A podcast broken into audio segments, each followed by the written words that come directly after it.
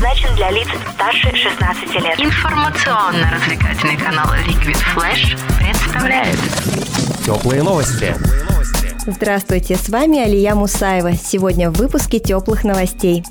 Россияне выбрали лучший автомобиль. Женщины в Москве готовы зарабатывать меньше мужчин. В Москве вручат международную премию Станиславского. И 19 ноября – мужской праздник. Эй, слушай больше передачи выпусков на Liquid Flash В крутом приложении и... Кто сказал, что это саундстрим? А ну парень, покажи Прическа и осанка выдают в тебе бандита Ты ведь знаешь, где вся истина зарыта Так расскажи другим, это что ли приложение Soundstream? Мама слушает там Liquid Flash.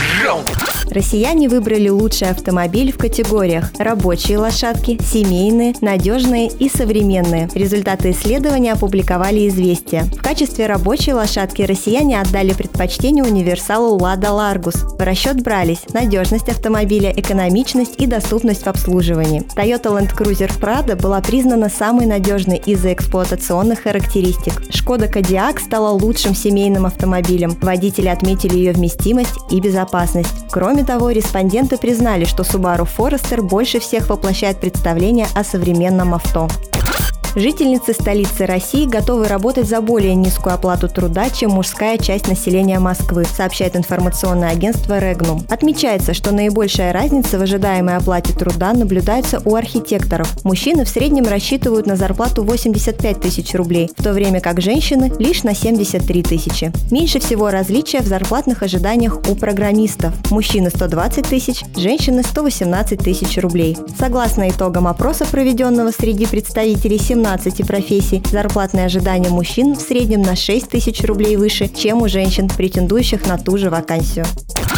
Международная премия Станиславского будет торжественно вручена в Москве в понедельник, 19 ноября. Церемония станет уже 22-й по счету, сообщили ТАСС в пресс-службе фонда Станиславского. Кроме того, она будет иметь особый статус, потому что посвящена 155-летию со дня рождения Константина Станиславского. Рекордным будет и число лауреатов. На предстоящей церемонии награды получат 24 человека. Международная премия Станиславского учреждена в 1994 году и ежегодно присуждается за выдающийся вклад в развитие театрального искусства. За время существования награды ее получили уже более 180 деятелей отечественного и зарубежного театра.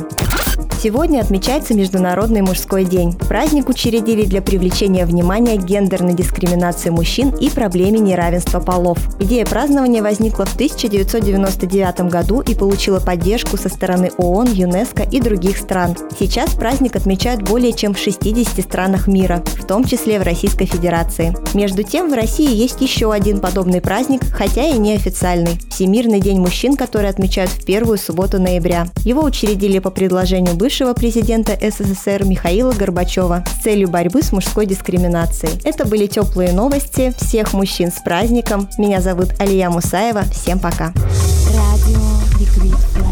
Теплые новости.